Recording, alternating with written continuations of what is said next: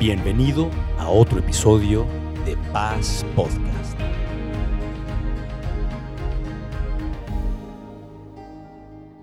En mi casa paterna, eh, toda la vida que yo, desde que yo recuerde, en la entrada había una Biblia así de grande. ¿sí? Y entonces yo recuerdo de chamaco, ¿no? Seis años, regresaba de la escuela, pues vas con la mochila, sales corriendo, entraba a la casa y me topaba con la Biblia. Y entonces, pues no le daba de espalda, ¿no? Sino que como que la tenías que ir rodeando y ya luego salías corriendo. Y, yo decía, pero ¿por qué está en el centro del pasillo de mi casa, no? Y, más si venías de hacer una travesura, como que llegabas y, y, entonces le dabas la vuelta otra vez y salías corriendo a tu cuarto. Y a lo que voy es que era una tradición anterior, o sea, yo en mi casa no es que yo tenga, claro, una Biblia en la entrada, pero, pero así lo tenían mis papás y a lo mejor te identificas con tus abuelos o tus padres que tenían algo así, pero ellos estaban haciendo como un statement, como una declaración, ¿no? De que en esta casa, ¿sí? Dios reina leemos y la palabra de Dios y es central la palabra de Dios. Y obviamente mis padres, además de tener la Biblia ahí en la entrada, bueno, pues íbamos eh, fielmente cada domingo a la iglesia y abríamos juntos la Biblia y nos enseñaban acerca del, del temor del Señor. Mira, el Salmo 34, 11 dice, vengan hijos míos y escúchenme, que voy a enseñarles el temor del Señor. Entonces, muy hermosos los recuerdos que yo tengo porque nos enseñaron a temer a Dios y amar a Dios. Y de repente, o sea, imagínate que mi papá llegara a mi casa, ¿sí? Y estamos ahí, de repente me dijera, ¿me prestas una Biblia? Y yo le dijera a mi papá, no, en esta casa no tengo Biblias. ¿Qué diría mi papá? No? ¿Cómo que no viste que en la casa teníamos? ¿no? Y estábamos platicando, Caro y yo, que en nuestra casa tenemos como 50 Biblias. Y, no es que las coleccionemos, pero tenemos en inglés y en alemán y en francés. Y, tenemos eh, eh, Biblias de estudio y tenemos Biblias infantiles para, cuando nuestros hijos eran chiquitos y las estamos guardando para los nietos. Y, o sea, cantidad de Biblias que usamos porque no solo es tener ahí la Biblia en el pasillo, sino es leerla. Y en mi casa es centrar la lectura de la Biblia, el, eh, buscar el consejo de parte de Dios ahí. Ahora, algo que yo veo es que muchas veces una generación le puede enseñar a la otra, ¿sí? Moral, integridad, los valores bíblicos, pero de repente he visto cómo para la tercera generación se levanta una generación de jóvenes que no sabe nada acerca del temor del Señor o no quiere saber nada acerca de Dios. Y sabes que eso no es algo raro, eso lo vemos también en la Biblia, en un momento en donde estaba Josué, que era el líder del pueblo de Israel, que lo llevó a conquistar la tierra prometida, un hombre temeroso de Dios, que escuchaba la voz de Dios, honraba a Dios.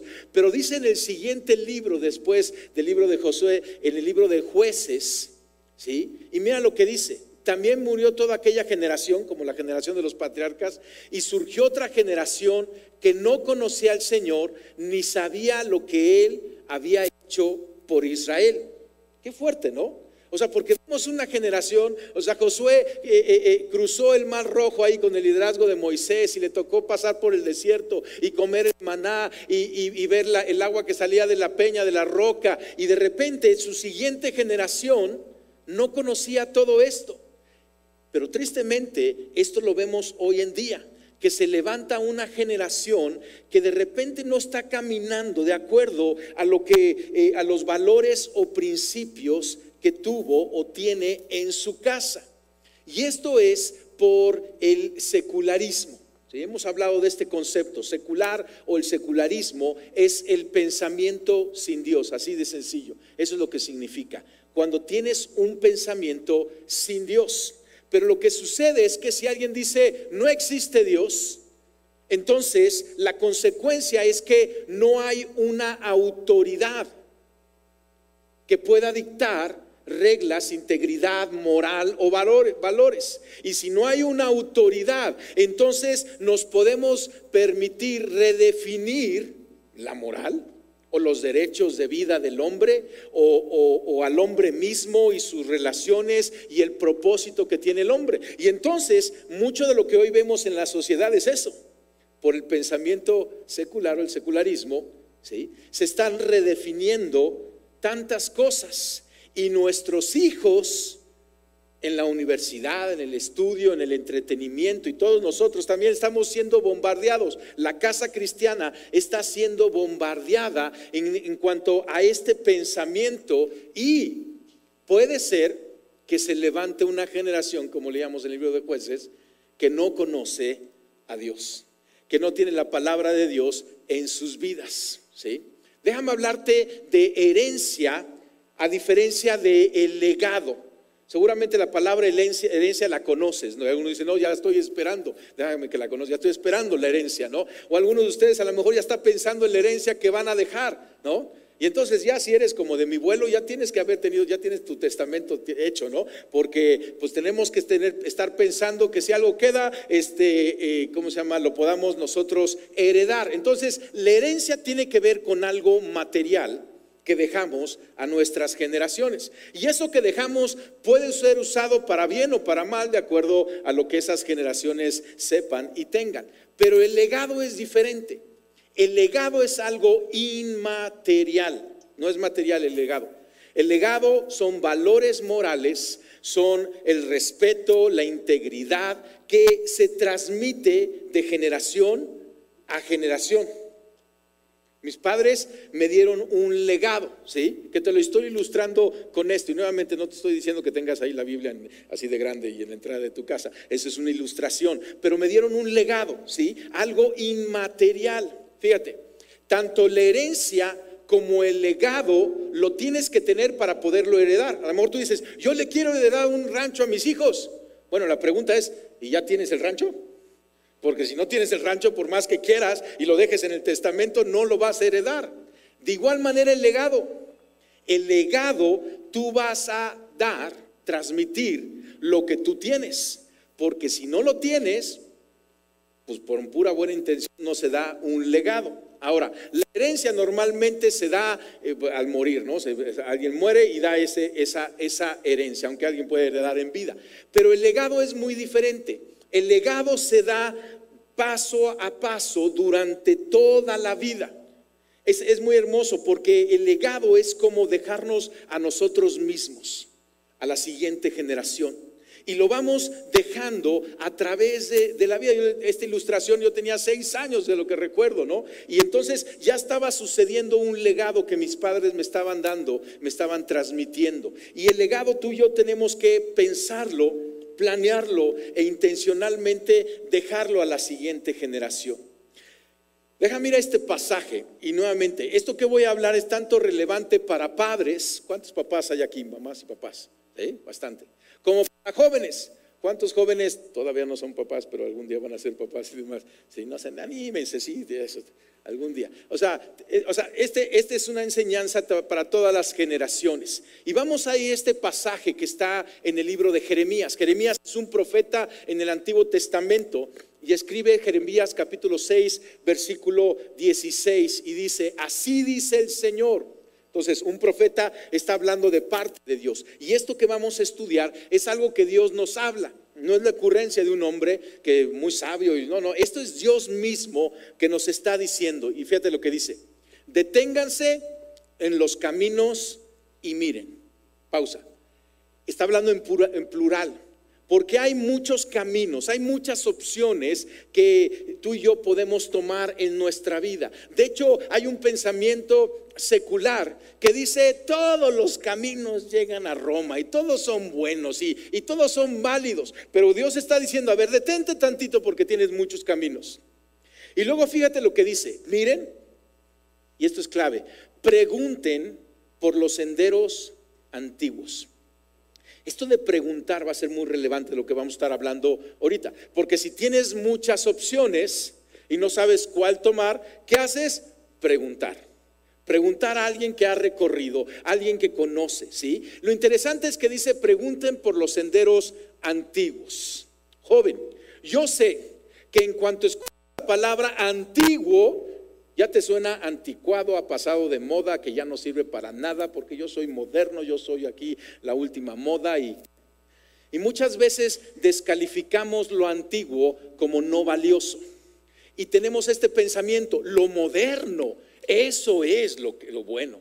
Eso es lo que yo tengo que escoger. Y mira, no, no hay ningún problema con las modernas, pero escucha nada más, déjame darte esta ilustración. ¿Verdad que estamos viviendo tiempos modernos? Estamos llegando, mandando robots a Marte y estamos, este, pues, prendes el celular y en menos de un segundo va el satélite y regresa y si se tarda más ya te desesperas y, estamos haciendo avances médicos y, cirugías increíbles y, o sea, estamos viviendo una modernidad increíble, ¿no? ¿Sí te has dado cuenta de eso? Pero ¿sabías que hoy en la historia del planeta hay más esclavitud que nunca antes? ¿Cómo es posible? Si somos tan modernos, ¿por qué hay más esclavitud que nunca antes? Y esa esclavitud viene por toda esta esclavitud sexual y, de, comercio y de órganos. Y hay una cosa horrible sucediendo en el planeta, porque entiende esto. La modernidad no necesariamente significa que las cosas son mejores. ¿Sí? Pueden ser más rápidas, pero no mejores. Y entonces aquí Dios está diciendo, pregunten por los senderos antiguos. Se está refiriendo a un camino que ha sido probado por las generaciones y ha tenido buenos resultados. Y luego continúa diciendo, pregunten por el buen camino y no se aparten de él. Nuevamente, pregunten, pregunten por el buen camino y no se aparten de él. Ya que lo escoges, necesitas tomarlo y necesitas seguir en ese camino, porque va a venir la tentación de tomar otros caminos, de tomar atajos. El buen camino no es un atajo, el buen camino es el buen camino a recorrer. Y fíjate eh, eh, eh, lo, que, lo que Dios dice al final, así hallarán el descanso anhelado. Todos queremos descanso, todos queremos paz, todos queremos que nos vaya bien, todos queremos menos dificultades. Y Dios está diciendo, pues por eso, escoge el buen camino y vas a encontrar el descanso anhelado. Es interesante, pero este versículo termina diciendo, pero ellos dijeron, no lo seguiremos. Entonces está padre el, versículo, pero es triste cómo termina, porque ellos quizás son aquellos que estaban por escoger el camino, que estaban preguntando, quizás decidieron no preguntar, o aunque preguntaron y les dijeron, dijeron, no lo vamos a seguir, porque cada quien tiene que tomar sus propias decisiones. Pero aquí hay un reto generacional, ¿sí? Tenemos generaciones que nos han enseñado valores y las siguientes generaciones tenemos la decisión de tomarlas o no, pero también de poder transmitirlas a las siguientes generaciones. Y yo veo que hay una crisis en los padres, pero también hay una crisis en los hijos. ¿sí? Todos en algún momento somos padres e hijos, ¿no? O sea, en ese tiempo de seis años yo eh, eh, era hijo, sigo siendo hijo, ¿verdad? Pero ahora soy padre y al rato voy a ser abuelo y también todo este mensaje está para los abuelos. Pero la primera crisis que yo veo en ese transmitir, de generación en generación, el buen camino, la moral y los valores, la crisis está en los padres. ¿Entiende esto? Esta es una estadística real. En México, los padres pasan 12 segundos a la semana con sus hijos platicando de cosas relevantes. 12 segundos a la semana. ¿sí? Yo sé que algunas mamás dicen, no, no es cierto, si yo me la paso regañándolo, eh, esa es otra cosa. Pero una plática así cara a cara, en donde estás de corazón a corazón, transmitiendo un legado, la estadística es que son 12 segundos a la semana. ¿Qué puedes hacer con 12 segundos a la semana? ¿Verdad que no se logra muchísimo con 12 segundos? Ni hacer una buena pregunta. ¿Sale? Entonces, el primer problema, el problema que yo veo es cuando los padres renuncian a la formación espiritual en casa. Como que dicen, no, a mí no me toca. Ellos que crezcan y escojan pero no es el diseño de Dios. ¿sí? Fíjate lo que dice Deuteronomio capítulo 6. Y, está eh, hablando nuevamente Dios y dice, escucha Israel. Perdón, aquí es la enseñanza de Moisés. Dice, escucha Israel, el Señor nuestro Dios es el único Señor. Ama al Señor tu Dios con todo tu corazón y con toda tu alma y con todas tus fuerzas. Está dando el primer y gran mandamiento. Y dice, grábate en el corazón estas palabras que hoy te mando, incúlcaselas continuamente a tus hijos, háblales de ellas cuando estés en tu casa y cuando vayas por el camino y cuando te acuestes y cuando te levantes. O sea, en todo momento debe de ser un momento para esa interacción del legado, de transmitir. Estés en casa o vayas, ayer estábamos andando a caballo, ¿verdad? Con mi hija y echamos una conversación padrísima, riquísima de cuestiones de Dios, de valores, de principios, de inquietudes. Entonces, si el papá dice, a mí no me toca, ese es un error, porque sí, nos toca a los papás. El segundo error es cuando el papá dice, ok, me toca, entonces lo llevo a la iglesia. ¿No? Y tú dices, está mal llevarlo a la iglesia. No, no es muy bueno que lo lleves a la iglesia. Pero no le puedes delegar a la iglesia toda esa responsabilidad. Necesitamos hacer equipo, la iglesia con los padres. Y qué bueno que lo traigas acá. Nuestros adolescentes están en su salón y los niños están en su clase dominical. Y eso es bueno. Pero, pero necesitas hacer equipo con la iglesia. Porque otro problema es cuando los padres dicen, ok, me toca a mí y, y voy a hacer equipo con la iglesia, pero no saben qué hacer. ¿Sí? Bueno, para eso está la iglesia, porque cuando el papá dice, esto es lo mío, le voy a entrar, ¿sí? Voy a, que, voy a dar un buen legado a mis hijos, entonces la iglesia va a ser más relevante, porque la iglesia es una escuela en donde padres e hijos aprendemos a, en los principios bíblicos a funcionar de esta, manera, ¿sí? Entonces, crisis en los padres, pero también puede haber crisis en los hijos porque no toda la responsabilidad de los papás. Los hijos, nos dice este pasaje en Jeremías, dice, pregunten por los senderos antiguos. ¿A quién le toca preguntar? A los jóvenes, a los hijos. ¿Sí? Ahora, Dios en su increíble diseño nos hizo seres preguntones. ¿Sale? A mí me encanta preguntar y me encanta que me pregunten. El niño, un niño, pregunta 400 preguntas al día. Tú dices, ya sé por qué me desespera este chamaco. 400 preguntas al día, o sea, es una máquina de hacer preguntas, ¿verdad? Pero eso es algo increíble del diseño de Dios, porque el chiste es que el niño aprenda a preguntar y a no dejar de preguntar y a tener un ambiente donde hacer esas preguntas.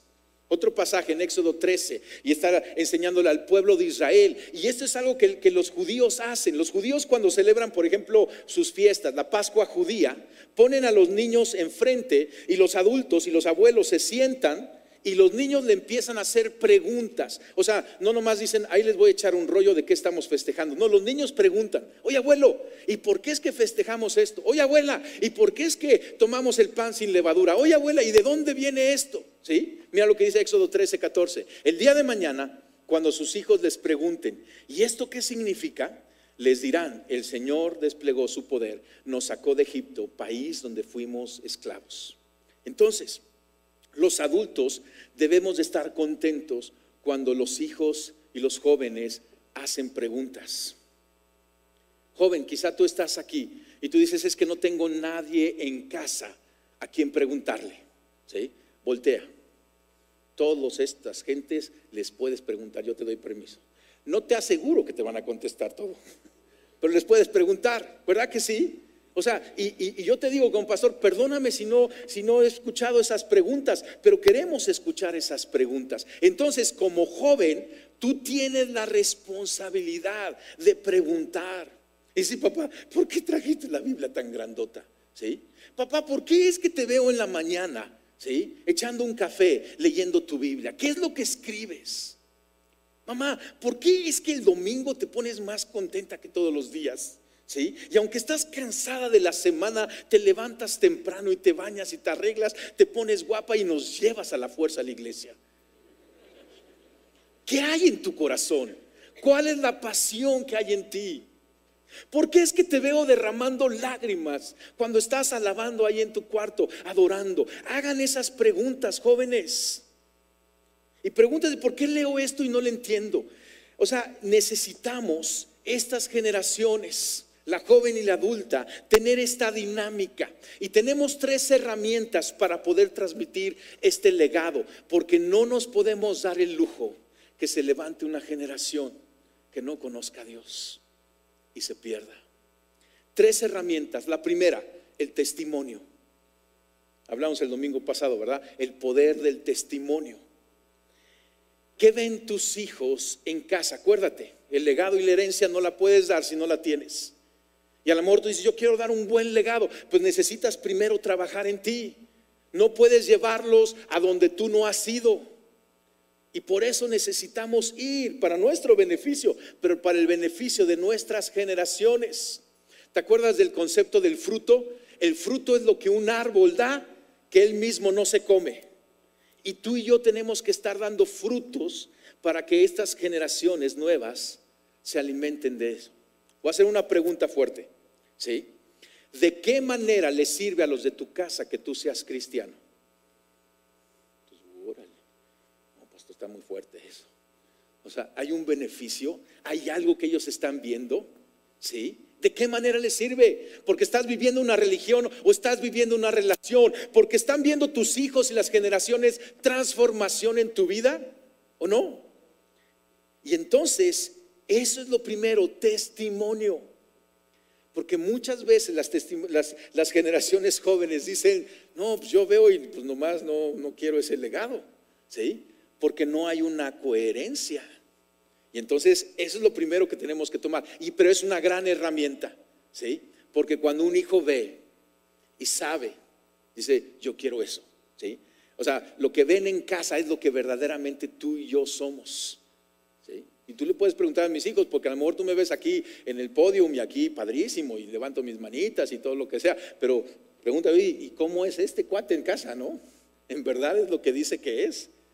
Porque ese es el testimonio que estamos transmitiendo. Segunda herramienta, la oración. La oración es una herramienta que tenemos poderosa y nuevamente para las dos generaciones, porque es una herramienta para que los padres bendigan a sus hijos, pero también es una herramienta para que los hijos peleen ese caminar en oración. Oramos padres por hijos e hijos por padres. Los padres transforma tus sueños y deseos que tienes por tus hijos en oraciones. ¿Verdad que queremos lo mejor para ellos? Queremos que caminar bien y en éxito y en santidad y casarse bien. Bueno, ahora transfórmalo eso en oraciones. Jesucristo dijo, si ustedes creen, Mateo 21, 22, si ustedes creen, recibirán todo lo que pidan en oración. Está muy bueno. Hay un chorro de cosas que queremos pedir en oración, pero si eres como yo, lo primero y lo que más nos interesa es nuestra casa. Yo tengo una libreta de oración. Y ahí me gusta escribir mis oraciones. Y cada página es un blanco de oración. Entonces, tú estás en esta libreta de oración, ¿sale? Y no es que estés, no, no tengo tu nombre propio, ¿sí? Pero te tengo como familias de la iglesia y estoy orando por ti. Pero ¿sabes qué? Con toda sinceridad, no estás en la primera página, ni en la segunda, ni en la tercera, ni en la cuarta. A lo mejor estás como en la quinceava, ¿sale? Que eso es bueno, ¿no? ¿No te alegras? ¿Sí? Pero perdóname, pero las cinco primeras páginas de mis blancos, de mi libreta de oración, en esas cinco primeras páginas, la primera está mi esposa y después están mis cuatro hijos. ¿sí?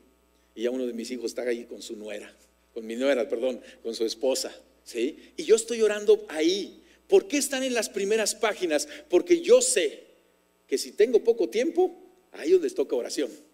A lo mejor no siempre te toca oración a ti, porque estás en la quinceava. No, sí, sí me da tiempo. Pero, pero ¿me entiendes? O sea, no se me va a estar orando por ellos. La oración es como ponerle un toldo de protección a tu casa. Pregunta, ¿tu casa tiene ese toldo de protección? O si cae la tormenta y la lluvia y los rayos se dan una empapada tremenda. Cubre tu casa con oración. Ora por tus hijos específicamente, porque en esas conversaciones que tienes, ¿no? Y, no tengo este examen, y tengo esta situación, o tengo esta duda, o tengo este, este encuentro, o tengo esta aflicción, y en esas cosas necesitas estar orando por tu casa. El testimonio lo primero. Segundo es la oración. Y lo tercero, herramienta que tenemos, es el altar familiar. Y a lo mejor hemos hablado de esto del altar familiar, quizá tú no lo has escuchado. ¿Qué es el altar familiar? Es una reunión de familia periódica donde Dios está en el centro. O sea, no los reúnes para regañarlos. Eso lo haces en otro tiempo. Los reúnes para hablar acerca de Dios. Y a lo mejor es en el camino, vas de viaje y sacas el tema de Dios. O a lo mejor estás desayunando ahí en casa un sabadito así rico y de repente uno de tus hijos empieza a hacer preguntas. Y, y son tiempos increíbles e intencionalmente buscas alguna manera. ¿sí? Eh, a veces con hijos pequeños es más fácil, lo puedes hacer diario, conforme crecen, aunque sea una vez a la semana. Y ahorita mis hijos están en cuatro diferentes geografías. ¿no? Contando nuestra casa. Y entonces es por Zoom y de repente se pone el reto, pero tratamos de pelearlo para estar transmitiendo. Dice Pablo en Efesios 6:4, padres, no hagan enojar a sus hijos con la forma en que los tratan. Más bien, críanlos con la disciplina e instrucción que proviene del Señor. Entonces, joven, para que uses este pasaje, ¿no? Y le digas, papá, no me hagas enojar con la forma en que me tratas. Más bien, críame con la disciplina e instrucción que proviene del Señor. ¿Sí? ¿Te vas a animar, joven, a decir eso? Disciplíname, ¿no? Este, bueno, entonces, o sea, este, este proyecto de altar familiar es, es increíble, porque es un tiempo para estar ahí intencionalmente y promover una armonía familiar que te va a proteger en tiempos de crisis.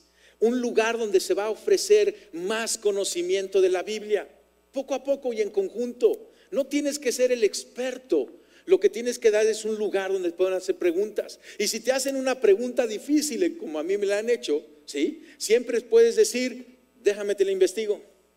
Y la investigas. Y después la, contestas. Pero, pero es, eh, hay más, más apertura para estudiar la Biblia. Ahí lo que se va a provocar es una vida de santidad porque vamos caminando en esos estándares de moral. Se va a dar sabiduría en cómo enfrentar la vida necesitas ayudar a tus hijos a interpretar la vida con la cosmovisión cristiana y decir, pero ¿por qué está pasando esto? ¿Y por qué hay este conflicto? ¿Y por qué hay esta marcha? ¿Y por qué pasaron esta ley? ¿Y por qué observo esto en la escuela? Y en casa es un lugar apto para hacer esas preguntas e interpretar la vida juntos. Joven, necesitas hacer esas preguntas en casa, porque muchas veces se lo estás haciendo a tus amigos y eso no es malo, ¿sí? Pero creo que hay más sabiduría en casa. Hazlo en casa y, platiquen ahí, ¿sí? Que haya apertura para discutir asuntos difíciles. ¿Verdad que hay asuntos difíciles?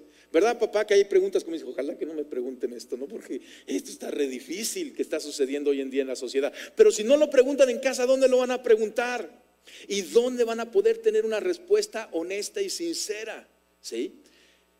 Provocar intimidad más cercana también entre padres e hijos. Yo doy gracias por mis padres, porque siempre tuvieron un oído para todas mis preguntas. Ellos me hicieron sentir que no había malas preguntas. ¿Entienden? No hay malas preguntas. Solamente hay preguntas y no preguntas. Haz preguntas.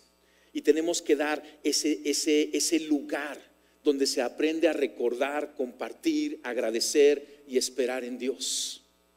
Todos juntos estamos ahí en oración y en expectativa, donde se cuentan e interpretan historias del reino de Dios, porque muchas veces ante las preguntas, ¿sabes qué? Vamos a ver lo que Pablo hizo el momento que estaba en la cárcel y, sacamos historias y vamos eh, eh, eh, interpretando esas historias para ayudarnos a cómo vivir nosotros. Es un lugar donde hay una celebración familiar, donde recordamos lo bueno que Dios ha sido con nosotros, la salvación de Cristo y cómo nos ha, nos ha mantenido.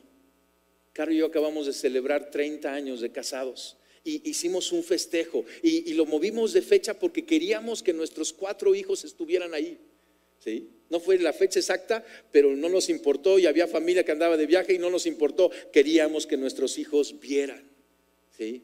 ¿Cómo agradecemos por lo que Dios ha hecho con nosotros. Es un lugar de transformación para cada miembro de la familia, en cada etapa en la que se encuentra. Es un tiempo, como decíamos, para interpretar la vida, para fortalecer la fe.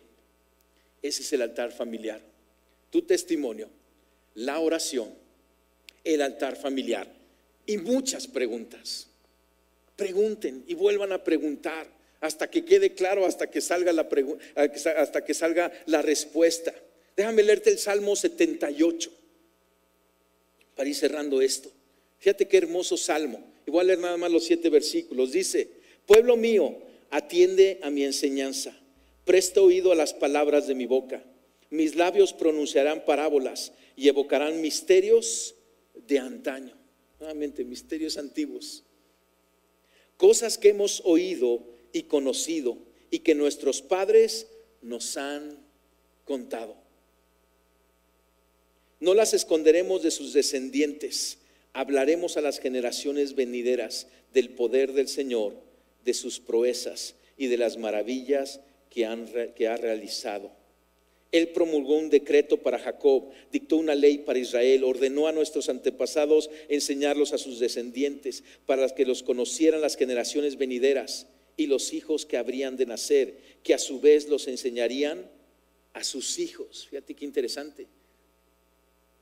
Así ellos podrían, pondrían su confianza en Dios y no se olvidarían de sus proezas, sino que cumplirían sus mandamientos.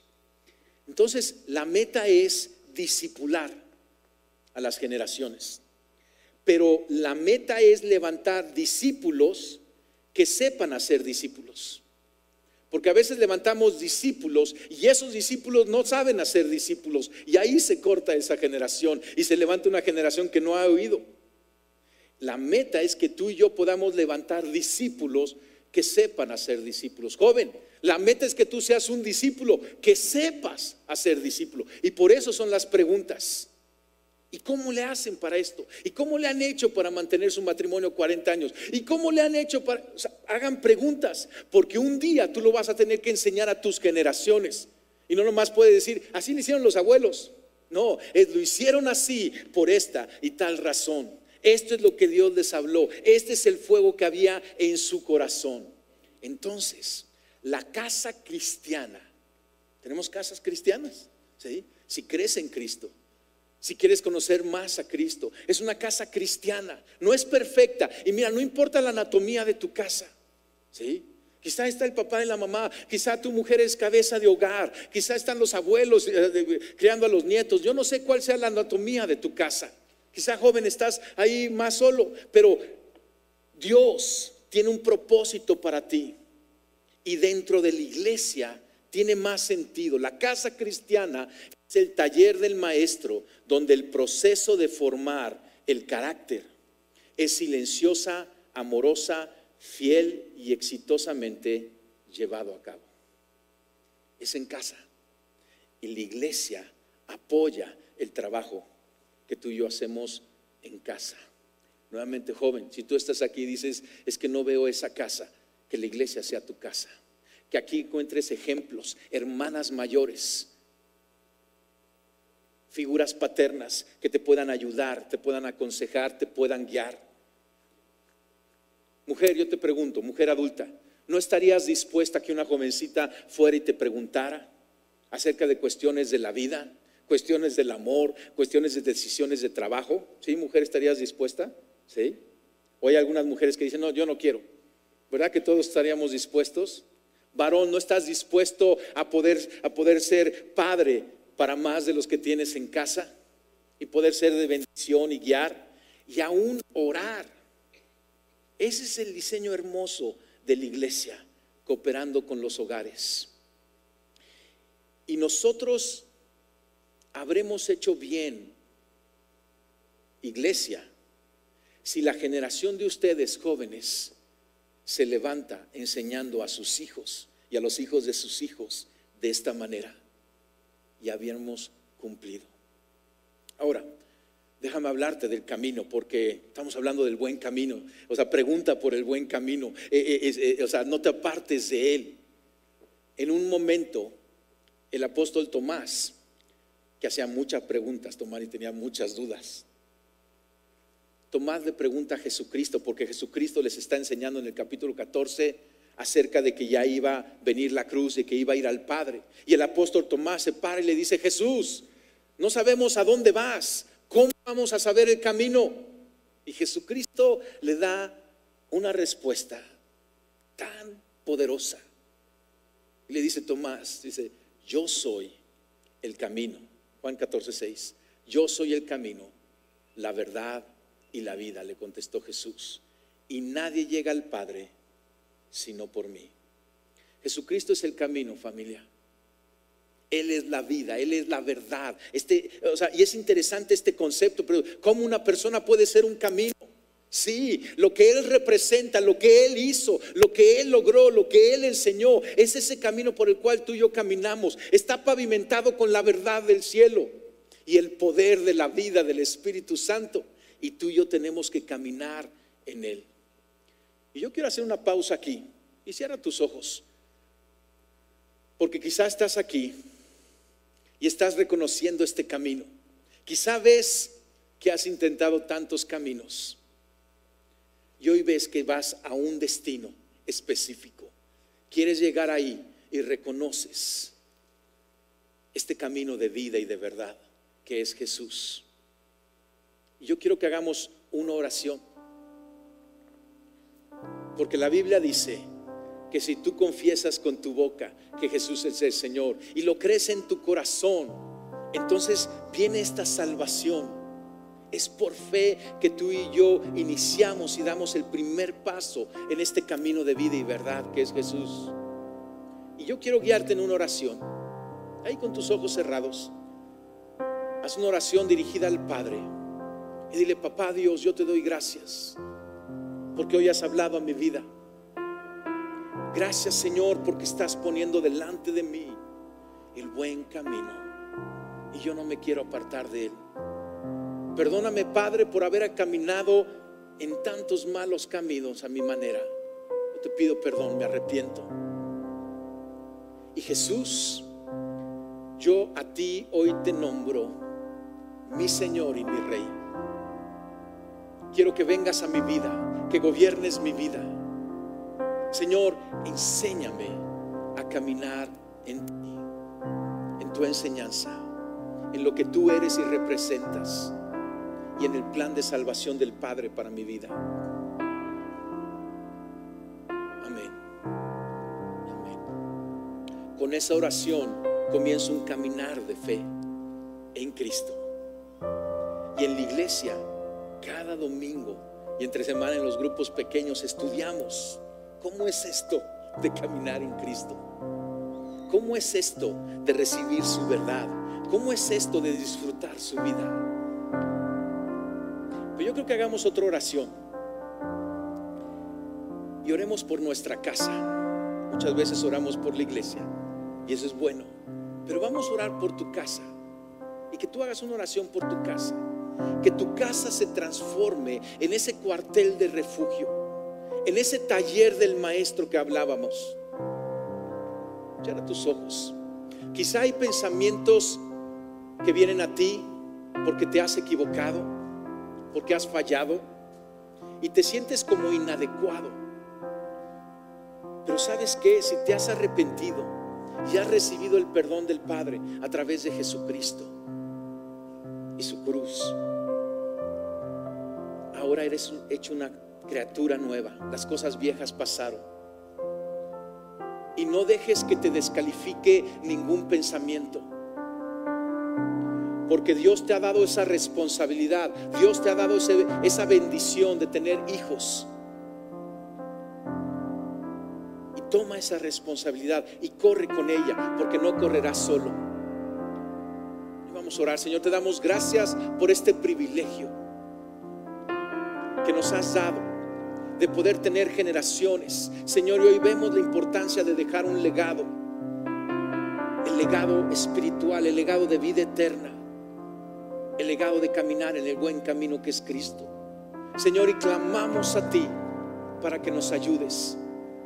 Primero como padres clamamos, Señor, ayúdanos a poder guiar a nuestras generaciones con testimonio, con el poder de la oración e intencionalmente a través de esas conversaciones en casa.